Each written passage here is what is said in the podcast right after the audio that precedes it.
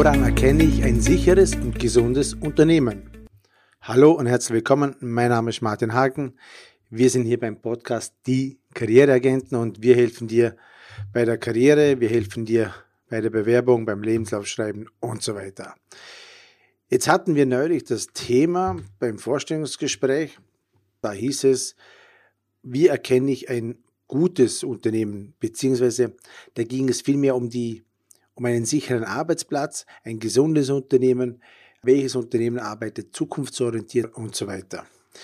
Also wir reden hier nicht von den Jobs, also nicht, ob der IT-Techniker sicherer ist wie der Schuhmacher, sondern es geht darum, welches Unternehmen ist sicher, welches Unternehmen kommt gut durch Krisen, welches Unternehmen arbeitet zukunftsorientiert und so weiter. Und ich habe hier ein paar Merkmale zusammengetragen, wie du als Außenstehender das Unternehmen bewerten kannst, analysieren für dich, ob es Sinn macht, in diesem Unternehmen zu arbeiten oder ob es eher best ist, die Finger davon zu lassen. Also erstes Merkmal, Hauptmerkmal, ich bin ein absoluter Fan davon, setzt das Unternehmen auf Lehrlingsausbildung. Lehrlingsausbildung, die Lehrausbildung, das ist nichts kurzfristiges, da denkt ein Unternehmen langfristig, die Früchte der Arbeit von einer Lehrausbildung, die erntet man erst später. Also ein Unternehmen, das auf schnelles Geld aus ist oder das kurzfristigen Profit anstrebt, investiert niemals in Lehrlinge. Das ist viel zu zeitintensiv, viel zu kostspielig, dass man auf Lehrlinge setzt. Also, wenn ich mal so durch die Landschaft schaue hier im Ländle, jedes gesunde Unternehmen, absolut jedes Unternehmen, das richtig gesund ist, setzt auf Lehrausbildung. Jetzt vielleicht nicht jedes, aber so die, die Unternehmen, die größeren Unternehmen, die viele Mitarbeiter haben, die setzen alle auf Lehrlingsausbildung. Also ich kenne kein Unternehmen, das keine Lehrlinge ausbildet. Also das ist schon mal ein, so ein Indikator, ähm, ein Unternehmen, das jedes Jahr neue Lehrlinge aufnimmt, Fachkräfte rausbringt, Lehrausbildung, in die Lehrausbildung Geld investiert. Das ist schon mal ein Indikator dafür, dieses Unternehmen ist gesund, dieses Unternehmen arbeitet zukunftsorientiert. Das zweite Merkmal, worauf du achten kannst, wie modern präsentiert sich das Unternehmen eigentlich nach außen? Schau mal auf die Homepage. Es ist ja heutzutage so einfach wie noch nie. Wie modern ist die Homepage? Gibt es da regelmäßig News, die veröffentlicht werden?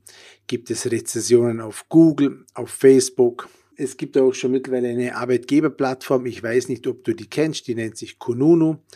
Da kann man als Mitarbeiter oder als ehemaliger Mitarbeiter oder auch als Bewerber den Bewerbungsprozess, du kannst ein Unternehmen da bewerten.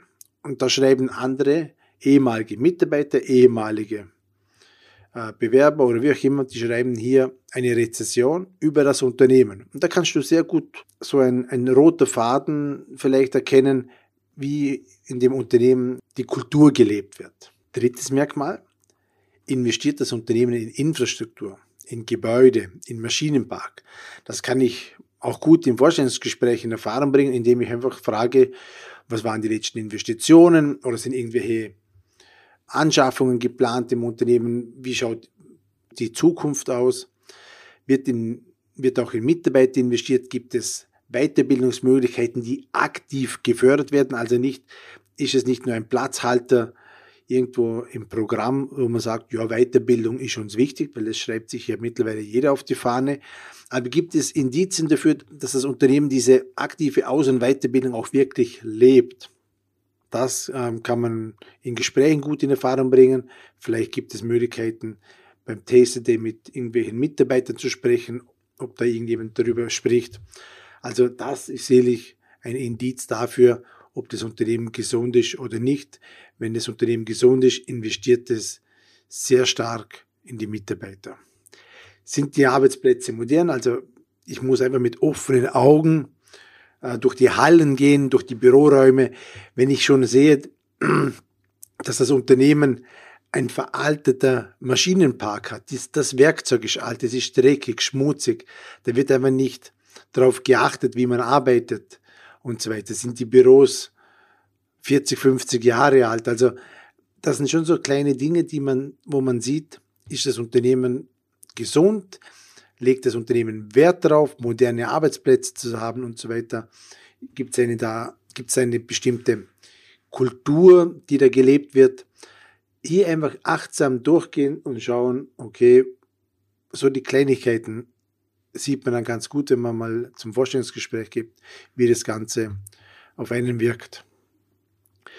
Viertes Merkmal, ähm, da geht es um den Burggraben. Also wer an der Börse Aktien handelt, der, der hat vielleicht schon mal von einem Burggraben gehört. Der Burggraben ist so ein Indiz dafür, wie, wie sicher das Unternehmen ist. Also das bedeutet, je größer der Burggraben ist, desto schwerer kann eine Firma übernommen werden. Und ähm, der Burggraben, der entsteht aus unterschiedlichen Faktoren. Das kann eine gewisse Marktdominanz sein, das kann ein spezielles Produkt oder ein her hervorragendes Produkt muss es meistens schon sein. Es kann ein Standort sein, dass dieser Burggraben da ist, wo ein Unternehmen einfach fast uneinnehmbar ist für Mitbewerber. McDonald's zum Beispiel. McDonald's ist ja nicht nur ein, ein Burgerladen, da gibt, da wird es, das wird sehr gut in diesem Film The Founder auch erklärt. Ähm, McDonald's hat in den 50er, 60er Jahren nicht nur Burger gebraten, sondern die haben ja auch immer wieder Immobilien erworben. Und nicht irgendwelche Immobilien, das waren die besten Immobilien, die man damals kaufen hätte können oder kaufen konnte. Das waren die besten Immobilien in bester Lage in großen Städten von Wien bis Los Angeles bis nach New York. Und die haben das natürlich zu den Preisen von damals gekauft. Und jetzt, was haben sie für einen Vorteil? Die haben natürlich, jeder weiß dass der in einer größeren Stadt schon mal war. McDonald's hat in bester Lage überall die ganzen Burgerläden hingepflanzt. Und natürlich bekommen sie natürlich die meisten Kunden. Selbst wenn jetzt ein Mitbewerber sagen würde, okay, wir nehmen Geld in die Hand, wir investieren und wir nehmen jetzt den Kampf mit McDonald's so richtig auf und ähm, setzen auch in bester Lage überall einen Laden hin. Das wird nicht funktionieren, weil die Leute, weil die Unternehmen müssten zu dem Immobilienpreis von heute kaufen. Im Gegenzug, McDonald's hat damals gekauft, die haben den totalen Cashflow äh, aus, dem, aus, aus dem ganzen Verkauf äh, ihrer Produkte müssen keine Pacht oder Immobilie abbezahlen. Also die haben da einen Burggraben, die, die generieren Geld. Das kann ein Mitbewerber gar nicht mehr aufholen. Unmöglich. Das ist ein Burggraben, das kann man sich nicht mehr vorstellen. Und so kann man sich einen Burggraben vorstellen. Das kann jetzt ähm, auch was anderes sein. Es muss nicht immer ein Standard sein. Zum Beispiel Google hat einen Burggraben, ein relativ großer Burggraben, weil 80 Prozent der Menschen verwenden Google als Suchmaschine oder Apple mit ihrem Lifestyle-Produkt, iPhone und so weiter, das kann man nicht einfach so kopieren und sagen, okay, wir drängen jetzt Apple vom Markt. Also ich hoffe, du verstehst, was ich meine mit Burggraben. Und so ein Burggraben kann natürlich ein kleines Unternehmen hier im Länder genauso haben. Es geht nicht immer nur um Marktführerschaft. Ich kann einen Burggraben irgendwo regional haben, weil ich zum Beispiel ein Gasthaus oder einen Laden in der Stadt besitze und entsprechend gute Frequenz habe. Ich kann aber auch in Vorarlberg ein Produkt haben, in der Nische, wie auch immer, das bestenfalls sogar noch ein Patent drauf hat. Also informiere dich über die, über die Produkte und deren ähm, Dienstleistungen, was die Unternehmen haben. Daran erkennst du, ob das Unternehmen sehr gesund ist, zukunftsorientiert arbeitet und ob das äh, eventuell oder ob das Unternehmen einfach austauschbar ist. Also viele sind einfach zu 100% austauschbar. Fünftes Merkmal, äh, gibt es irgendwo Presseartikel oder Geschäftsberichte zum CEO vom Unternehmen?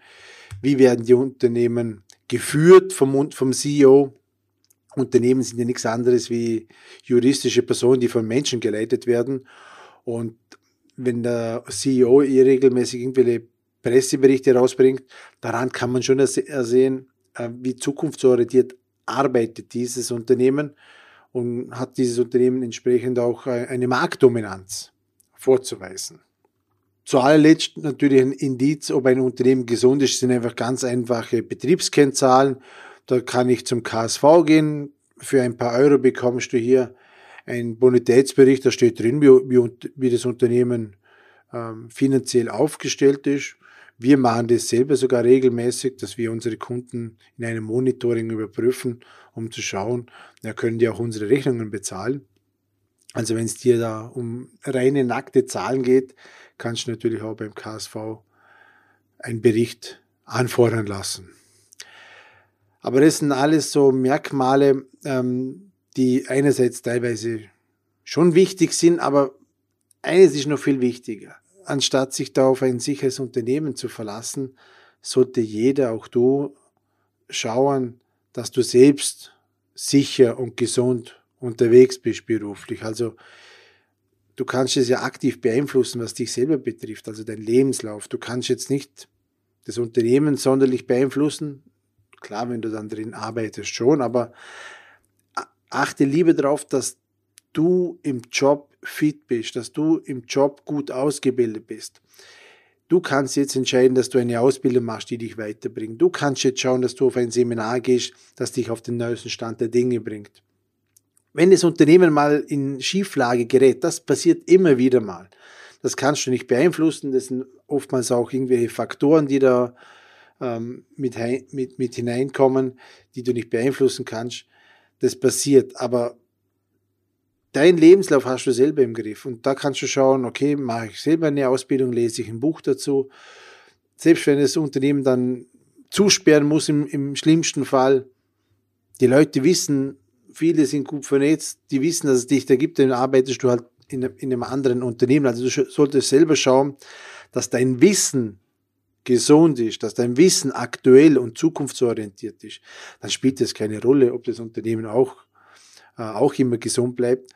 Du hast es im selber, du hast es so natürlich dann selber im Griff, weil du dann selber gefragt bist.